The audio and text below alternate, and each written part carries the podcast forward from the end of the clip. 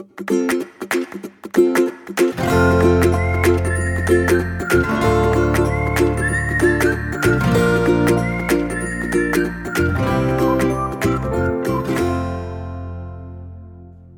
迎收听留学大小事，今天是 Shirley 的会客室。那在前两节节目中，Andy 跟我们分享了他是如何从土木走到 CS 的这个领域。那他在这期间付出了多少的努力，以及他也分享了目前土木跟 CS 的未来就业趋势。还没听过的同学们可以回去五十二跟五十三集收听哦。那算到现在，你也在亚特兰大待了快三年的时间了吗？可不可以跟我们介绍一下校园的生活啊，或者说那附近周边的环境怎么样？OK，没有问题。那我们先分享一下校园好了，然后等一下可以再顺便再讲到用亚特兰大或是 Georgia。那基本上 GT 我们是位在亚特兰大呃的 Midtown，不是在市中心，但是离市中心其实真的也很近了。基本上我觉得如果学生来，然后是住在学校附近，我是觉得周遭生活其实蛮便利的啦。就是生活必须的超市，然后餐厅、邮局、药局，还有可能大家如果刚来，有些人是住在一些就是没有附家具的的地方，不论是 apartment 或是一些 local 的 private home，那 IKEA 也不远。然后哦，这边跟很在意发音的人道个歉，我自己就是念 IKEA，抱歉。然后都在步行范围内。那当然。就是也许有人听到说，哎，来美国大家会想念呃亚洲食物嘛，呃，或是说台湾的呃食物啊，或是零食之类的，那大家会想要去亚洲超市。不过亚洲超市就比较远一点，虽然说亚特兰大也有地铁啊，但当然并不像芝加哥，不像纽约，也不像呃西岸那么的发达。基本上亚特兰大就是一个十字，你就可以只想象成就是。假设台北就只有板南线跟呃淡水新店线这样子，就一个十字。呃，虽然说搭其中有地铁可以到一个韩国超市，但还是蛮远的。然后另外 Costco 啦，或是一些比较大的 mall，你可能想逛街或干嘛的，这些可能就是通常就需要开车。对，但我自认为啦，如果你纯粹呃来学习、来上课，然后平常说实话啦。嗯，我觉得 其实会蛮忙的。如果是硕士生，然后你如果很想在那边找工作，其实甚至你刚来，你就会发现你好像急着就要开始准备履历、练习面试。各位可能八月多开学，八月底九月就已经是就业博览会，然后就要开始投履历，就要开始面试。所以其实说实话，嗯，就这样的生活便利已经可以让很繁忙的学生足够去 cover 生活。嗯嗯，对，那这是校园哦。基本上 GT 的我们学校，我觉得没有到很大，但是也 OK。校园环境也，我觉得整体看起来就是蛮不错的。校园内的树植被也都蛮多的，呃，也有学生活动中心哦。旧的学生学生活动中心就是刚好呃有翻新了，然后重新启用了没？有点忘了，因为我有一阵子没有进去学校里面，但。额外讲一点，就是我个人不太能接受学生餐厅，就这样，我自己觉得，反正每就每个人，因为我不太能接受每天吃美式，就是太美式，就我觉得有点太热量太高，嗯，然后吃来吃去就是都那样，就不管你是美美式或墨西哥，我觉得调味上对我来说有点太重复，不耐吃，然后呃还有另外一个点啊，就是成本考量，说实话外食就是不便宜，是。对。那哦，这边讲一下，说实话啦，大家可能会觉得来美国生活很贵，哎，没错，来美国生活很贵。哎，大家可能以为我要讲什么？没有，来美国生活我觉得蛮贵的，但贵是贵在呃，基本上就是你租房，就是住真的蛮贵的。举个例好了，大家可能觉得台北，或是如果也有跟我一样在新竹念书的，可能觉得新竹有些地方租房啊，被房东当盘子在宰。哎，对，没错，新竹最近近几年应该是这样，对，但但美国也是。呃，非常的高，就是一个月，像我甚至不是住在 Midtown 或 Downtown，就我已经不是住在非常市中心了，但我一个月杂费就是纯粹的房租加水电加网络，我一个月大概也要呃九百到一千美金，就是大概两万六到三万，你是自己住吗？还是没有没有没有，我跟哦对，而且我是跟一个室友一起住，就我们是所谓的二 B 二 B 的房型，就是我们共用厨房跟客厅，然后我们有自己的房间跟自己的厕所。对，这边晚一点我们也可以再分享有关各种住宿，不论你是校内宿舍或是校外。那我们继续 focus 在环境。那所以我觉得校园不错，我们有很大的体育馆，那他们叫我们叫 CRC，那有很大的健身房，大致上我觉得同时容纳个四五十个人可能都没问题，但没有四五十个人太多了，但是就真的蛮大。然后篮球场、泳池、壁球、攀岩都有很多，就是基本上因为美国运动风气盛行。我自己觉得这是一个很棒的文化，而且尤其是我觉得来美国，呃，因为美国医药相关的这种，如果你要看病或 anyway 你不小心身体不好，突然需要看诊或或是怎么样，其实是蛮贵的。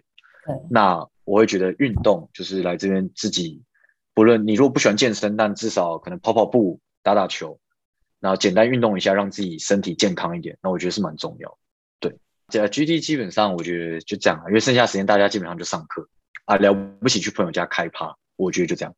其实亚特兰大台湾人很多，说实话哦，可能会比大家想象的多。呃，但当然绝对是没有到纽约、LA、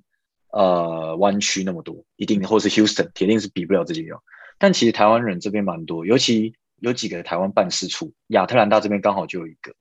所以其实如果你有一些比较跟扯到 government。政府相关的事情，我觉得相对方便一点，而且他们的办事处就离学校很近，基本上其实走路三十分钟内，我觉得就很近，大概走路二十分钟吧，我觉得，所以我觉得算蛮近。然后另外是这边有，其实很多台湾在这边已经长生根的，甚至结婚生子，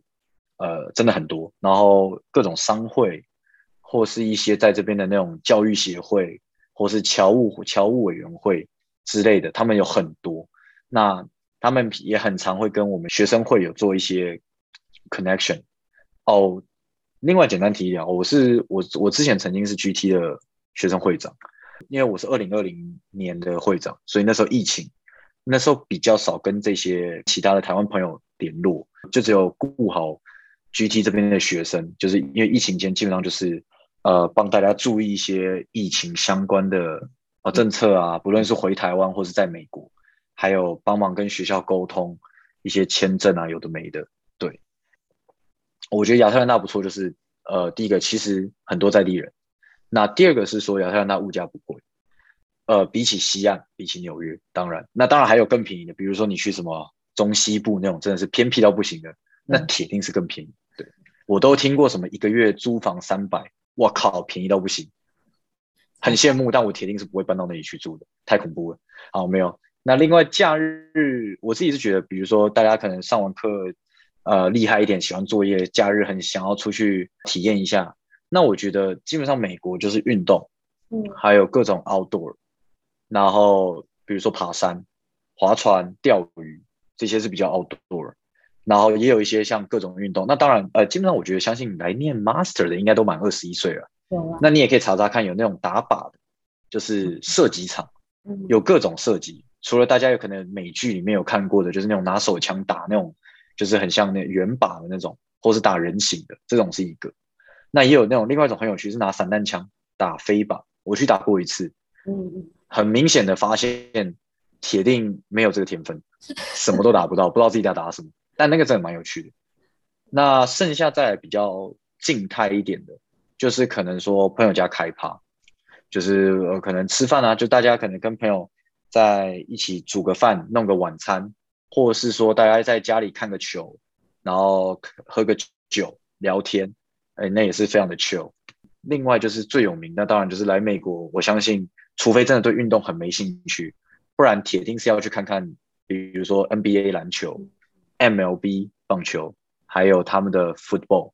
那这几个是非常的呃有名，就刚刚讲到的是职业，那还有 NCAA 很多是大学，我觉得其实也是非常的好看。像两个月前刚结束的 March Madness，就是美国大学篮球盛会，然后那我觉得亚特兰大其实就怎么讲，就是不论是做这些事情，就做这些事情蛮方便。但这边要额外提一个，就是基本上你要做到我刚刚后面讲的这些休闲，呃，除了运动，你可以去学校运动，然后朋友家开趴，你可以就是去敲隔壁的门或是什么之类的啊、也不是叫你随便去敲不认识的门，拜托，那个敲错了问题比较大，对，有点恐怖。但就是基本上你可能走路可以走到，嗯，那可能可是可能爬山、划船，anyway 非常 outdoor，或是你可能要去看球，那。通常可能会有车会比较方便。那当然看球可能 Uber 也 OK。呃，亚特兰大 Uber 去看棒球、看篮球、看美式足球，呃，都还 OK，就不会很贵啊，因为都在一定的范围内，最多可能开车个二十分钟这样子，所以就还行。但如果你是想去爬山，那铁定可能要开个半个小时到一个小时以上。那那个搭 Uber 那铁定是不可能的。对，那毕竟油价今年这么贵。对，所以你会建议同学要买车吗？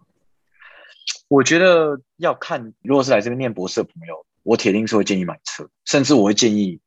一来就可以买，因为早买早享受嘛，早买早 happy。但硕士的朋友，我觉得要考量的点，第一个，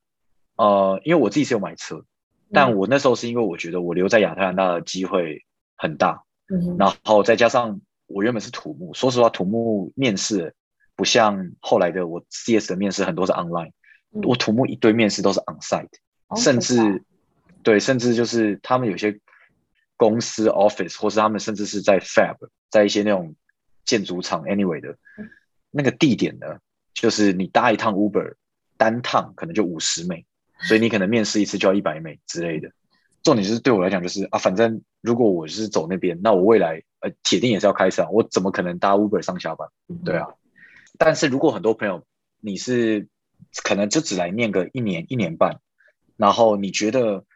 其实你可能平常就找朋友，找有车的朋友一起出去玩，然后跟他分油钱，我觉得这也是 OK。嗯，然后你可能毕业后就离开亚城，去很方便的纽约或是 LA、San Fran 啊之类的，那可能就不需要在这边买车，你可以可以到那边工作后再买。对，那当然就是个人的考量，没错。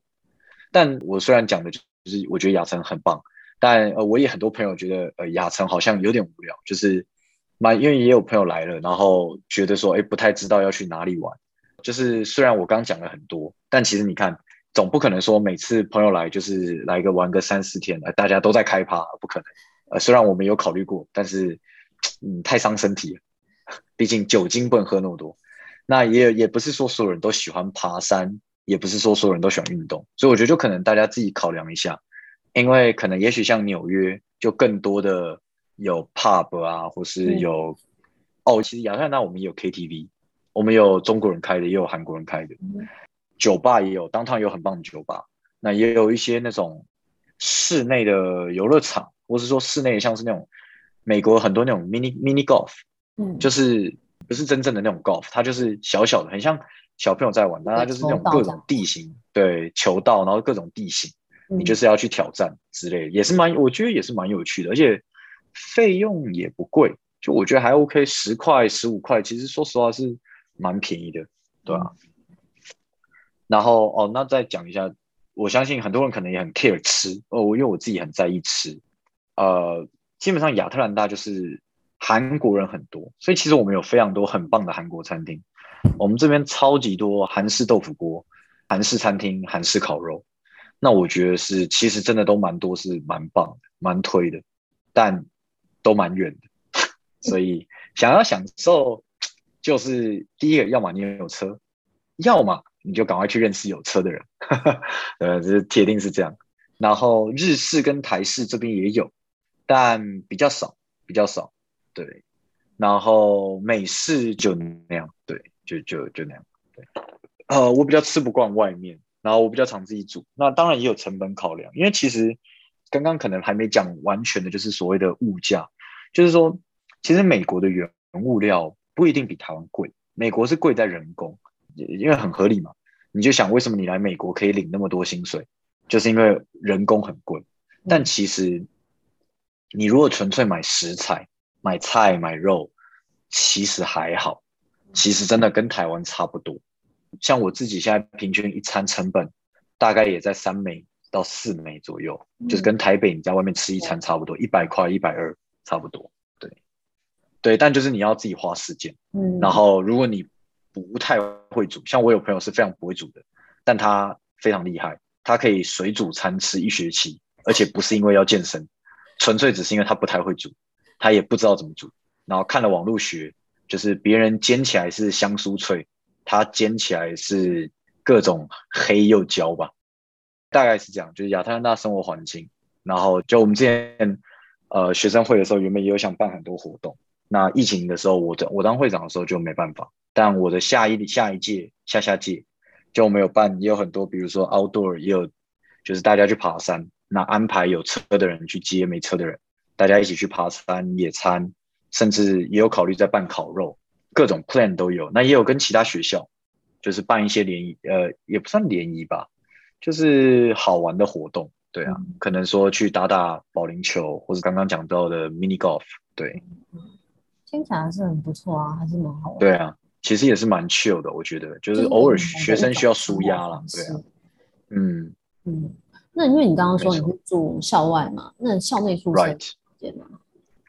就 OK，就基本上 GT 啊、呃，因为在 Midtown，所以周边房租不便宜，然后就是我们在靠近市中心，它就是房价就高。嗯，先讲一下学生宿舍好了，基本上 GT 的硕士宿舍。就硕士有一区是专门给 grad students 的，硕士跟博士。嗯，那我自己讲实话，呃，贵，然后 CP 值低。嗯，那它的这是它的缺点。嗯，那它优点就是，如果你真的很懒，你懒得上网去研究周围的其他的 apartments，其他一些饭店式管理的那种住房，然后再加上你考虑希望非常安全，然后也在学校步行距离内，那你可以考虑学校宿舍。其实它也没有贵很多，但就是在你花到那个钱，那你去住外面会住的比较舒服。嗯，好，那这是学校宿舍，然后学学校外面就是基本上 GT 的东边 focus 的客群就是学生，还可能还有一些 new grad，就是新新鲜人，然后在亚特兰大工作，嗯、他们的客群是这些。那好处就是我自己觉得这样子应该算相对比较单纯，再加上这种饭店式管理的 apartment，它基本上一楼都有警卫，都有监控。然后进那个整栋楼的大门跟上电梯，他们都需要有所谓的感应式的那种，就是 badge 啊或什么去逼一下，他才可以你才可以进门跟才可以用电梯。对，那我觉得这安全度也是非常 OK，但相对学校，我觉得还是稍微次一点。对，哦，然后也不便宜，可是比学校宿舍便宜一点。可以直接给各位一个数字，今年大概学校宿舍大概一个月在。应该还是在一二五零，我记得没有涨，今年好像还没有涨。然后东边的宿舍，呃，我我这边先讲，我这边讲的是学校宿舍都是二 B，就是两两个人住。然后，呃，东边的 apartment 大概是我都是讲三 B 或四 B，就是比较便宜一点的，大概是一千到一千一百多，或一千二，大概是这个数字，就比学校宿舍便宜一点。但是它不但便宜了，那我是觉得它也比较新，然后。整体的生活环境也比较，我觉得会再好一点。OK，那刚刚讲的是三 B 跟四 B，就是三个人住或四个人住。但这里的问题就是，如果你想住到单人房，那你的荷包就要深一点，因为单人房有分，有分所谓的一 B 一 B，就是你自己有自己的房间、厕所、自己的客厅跟自己的厨房。那还有另外一种叫做 Studio，就是你就是一间小套房，但是就是你有厕所，然后你的床。跟你的客厅、跟你的厨房是没有隔间的，对，这个这种叫 studio，然后一 B 一 B 就是有隔间，那这种通常都至少是一千，我听到都是一千六以上，那是 for studio，然后一 B 一 B 的话，在学校附近听到的大概都是要应该要一千九到两千四，差很多哎，对，差非常多，差非非常非常多，将近两倍。对那如果谈论到我自己的话，我是住在校外，而且但是我这个地方就是绝对是不可能步行到学校，就一定要开车。呃，可能刚刚如果真的是耳朵记忆力非常好的，会不会听到我说我自己住的大概一千九百到一千，然后学校附近也一千一而已。对，没错，因为学校附近，它其实有些是它，呃，第一年它为了吸引你去，它其实一开始开给你的价格不会到那么高，然后它又它有时候又已经含了网络。跟水电，所以他等于就是说一千一，他就是整套租给你。但是我们住外面的问题就在于，我们原本我们的其实租金不高，我们租金可能大概八百多，可能我们加上我们的网络要自己去签，然后水电还要额外付，垃圾费一些还要额外付，所以我们可能加一加其实也不便宜。所以这边就才讲说，为什么呃，如果你没有真的很想要买车或什么，其实你住学校附近整体就很 OK 了。对。那这住学校外面远一点的好处是，我自己觉得啊。其实不会有学校附近的，毕竟还是会有那种，因为人多就相对就是所谓的比较复杂。直接这样讲，我家附近这一整年来没有发生枪击，就这样。就大家可能出国前会听到美国啊，什么美国哪里又发生枪击啊，又什么又有发生什么案子，anyway 或什么抢劫啊，什么飞车贼啊，什么鬼的 啊。我家附近去年一整年到现在，至少我自己偶尔有在看 local news 的。我家的范围内是没有，就是说基本上我家一般人会步行的范围内没有没有这种事情，因为我住的地方相对就不太会有呃 homeless，比较不会有游民，然后也比较不会有奇奇怪怪的人，再加上我家是有所谓的 gate，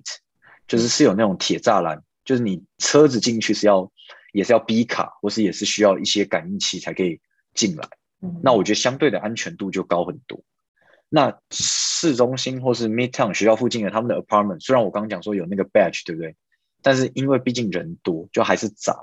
所以也是有曾经有听说什么停车场有枪击，还不是枪击，而是枪杀，对。而且就是过去一年就有，而且大家可能会觉得说啊，是不是有人有学生就是要省成本啊？可能想说省点钱去住比较烂的。哎，boys，我我那个朋友是住单人房，住在一个月两千六的，超贵，超贵。因为毕竟家里真的很有钱，可能家里有矿吧，真的很有钱。然后，但结果他住进去一个礼拜，就有人死在他们家的停车场。我也是，我们也是傻眼，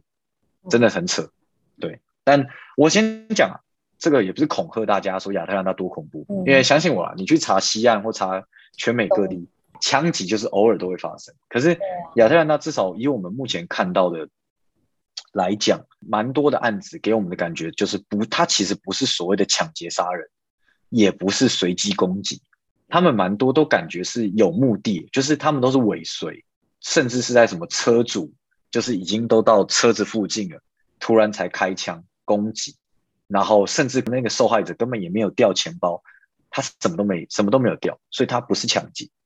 然后感觉也不是随机攻击，对，就纯粹就只是感觉好像都是那种曾经有仇怨或是 anyway 针对性的，对啊。自己在外面还是要小心啊，因为去到哪边都是一样。哦，对，当然还是要提醒，就是说实话啦，这些东西虽然讲到这样，但白天基本上都没有发生，几乎没有，都是在那种深夜，就可能什么晚上十二点，然后或是什么凌晨两三点。那我说实话啦，哎，也不是说凌晨两三点你你不可以出现在停车场，因为毕竟我也很常在朋友家，就是吃完饭聊聊天、看个球或什么之类的。呃，一两点才离开，那我也可能就会经过他们家停车场。对，这种事情也是会发生，但你不要每天去做这种事情，那相对就是这个几率就会比较降低啊。对啊，就是比较不会遇到奇怪的人。因为你就算在台湾很晚，在外面还是会有相对的危险。没错，没错。但当然，因为美国合法持有枪啊，所以就大家还是要再更小心一点。对啊，而且因为美国毒品泛滥，嗯、我觉得这个还是有影响的。虽然台湾现在好像也越来越泛滥，对，没错。所以就是你还是要看你自己想要的生活品质，跟你的条件到哪边，再来选择适合的住房。对，我觉得这是铁定要的。我觉得大家还是要稍微，就也许之后可能有朋友真的要来 GT 念，嗯、那只听我今天这样讲，铁定不够。那我会建议，这最简单，你就打开 Google Map，你就是先找到 GT，就或是你各位朋友是住哪个学校的。你就先打开那个 Google Map，你就先去看学校附近，一定有各种 apartment。先至少先看 Google Map 的评价，它的几星，然后再来就是你就上网去看它的 review。那当然，如果你的学校同样都有就是我们所谓的 TSA，就是 Taiwanese Student Association 学生会，那你铁定也是可以在里面提问。我觉得都是礼貌性的问，一定都很多人是愿意回答，愿意分享经验。对，那。这样其实说实话也不累，就是打打字，稍微自己做点简单的研究，那你就可以避掉很多地雷。对啊，我觉得这算是必须的，对啊。那你自己是怎么找到房子？哦，我们这个地方其实当初我跟另外一个朋友，现在在我们学校念化工 PhD 的，跟我同一年来 GT 的。那我们当初找就是算是说，我们先以距离，就是我们希望距离学校大概开车十五分钟以内，然后就然后生活机能不能太差，就也不是说什么哦，我家隔壁就要百货公司、超市，也不是这样，但就是也是大概十分钟左右，希望可以有一个至少美国超市、美超。或是比如说 Walmart，然后距离其他的一些生活机能，希望不要太差。就我们是这些考量哦。然后因为亚特兰大这边再多讲一句，亚特兰大我觉得住的话，尽量是学校东边，然后跟学校以东北跟西北。就如果要住到开车的距离，就尽量往东北跟西北。因为南南边第一个是 Downtown，Downtown 我个人是绝对不推荐，因为 Downtown 更乱。然后再往更南方。呃，我不评论更南方，因为我其实没什么朋友住在那边，我也不知道到底是多危险或多安全。但是因为南方，是因为如果你从南方要来学校，你要经过 downtown，那你会塞到爆，就这样。嗯，因为交通来讲，我这边多讲一个，开车的话，亚特兰大交通，呃，排名好像是世界去年还前年我看的时候，好像是排名全世界第，就是以大城市来讲，全世界第八烂，是全世界哦，不是全美。是第八烂，但是比起当然比起纽约，比起 LA，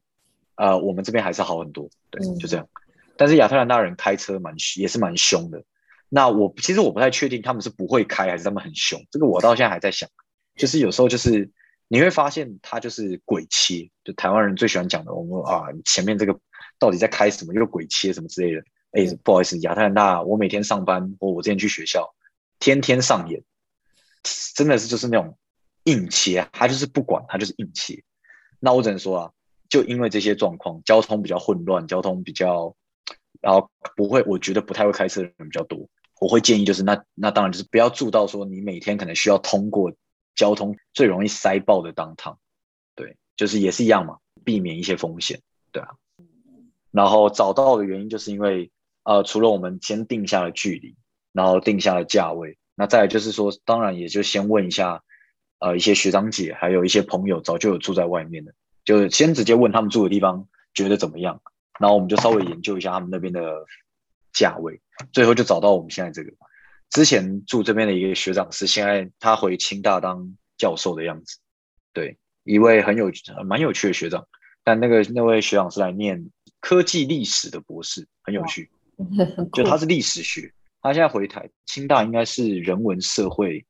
的学院。的教授蛮厉害的，我觉得蛮有趣的。然后反正挑，我只能说啊，就就跟你挑学校一样，那铁定什么价位啊、评价啊，然后环境啊之类的。然后其实说实话，现在因为科技非常发达，就你就算在台湾，你没办法人直接到这边看房，他们其实有很多提供所谓的 online virtual tour，其实我觉得算蛮不错的。就是再怎么样，你至少稍微可以了解一下你的格局啊。你可能空间感没办法那么强，但至少大概格局跟一些一些可能没办法到细节，但至少感觉你会有。你可能可以排除掉一些说啊，你这一看我靠不行，太烂了，我铁定是不能住这的。对，就这样。嗯嗯，就是听完你分享，感觉大家都跟你一起去亚特兰大玩了一圈。所以到美国除了要好好读书，也是要多参加各种活动嘛。有人生新的体验也好，或者说累积更多的人脉，都对你未来会很有帮助。那最后可不可以请你给同学们一些建议，像是说如果有考虑要转 CS 的学生们，可以提前做什么样的准备？OK，哎，那我先对各种就是想要出国念书或是做研究的朋友，就我觉得基本上一定是呃，拥、呃、有一个勇往直前的心。然后勇于尝试各种东西，因为我觉得都出来了，那多交朋友，各国的朋友，或是多接触各种不同的文化，体验各种不同的，不论是活动啊，或是各种模式、食物，那我觉得都很重要，因为都出来了嘛，那就呃，心态就是就对啊，去体验一下嘛，不然不然多可惜，对不对？对啊。那那对于想转 CS 朋友，就是基本上我相信想转 CS 朋友。呃，铁定一定也做了很多努力了啦。那如果只是刚有这个想法的，可能不论是被我或是被其他朋友影响到，那我只是觉得说，如果你真的很很想要转过去，那就是套用我之前另外的朋友的话，就是呃，开始刷题，开始疯狂的刷题，就是所谓刷题，那个题就是像最有名的就是 LeetCode，就上面有各种那个就是所谓的你面试中间会遇到的 technical problem 的一些 basic。那为什么刷题呢？因为刷题它其实可以帮你练好很多基础的一些 data structure，还有 algorithm，还有一些你你会把你的脑袋训练到往那边去思考。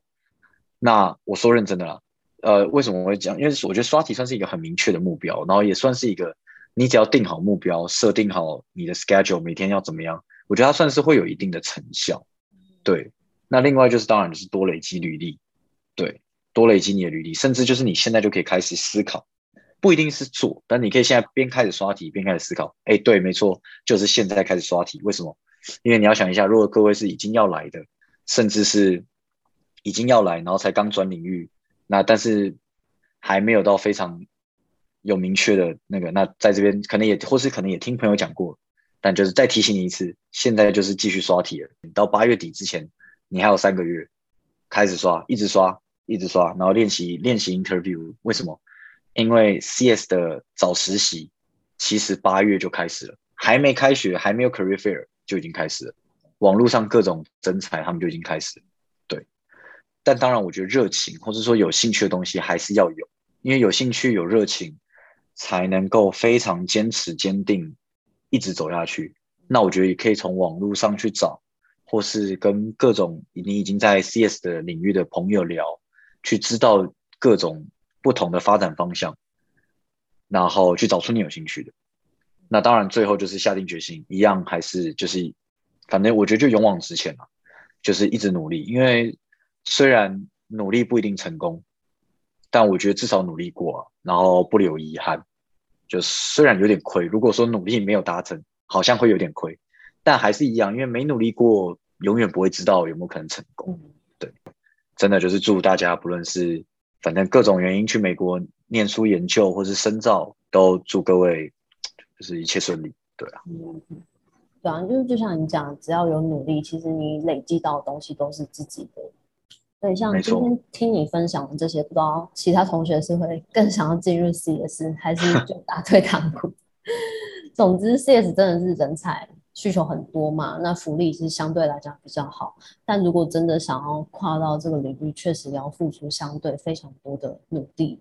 特别是那些非本科背景的同学，更是要心理准备，你要需要比别人付出更加两三倍的时间去努力跟坚持。所以不是不可能，重点是在于说你有多少的热忱，以及你愿意付出多少的时间跟成本嘛。那真的很谢谢 Andy 今天跟我们。分享这么多他的经历以及他的想法，那希望你未来不管在 CS 或者土木的领域，都可以继续发光发热，然后也进到你梦想的职务或者是公司。OK，当然没有问题。以上是今天的节目内容，希望对于留学相关议题能有不同的思维。如果你喜欢我们的节目或有相关问题，欢迎订阅并加入学人留学的会员。谢谢您的收听，我们再会。Thank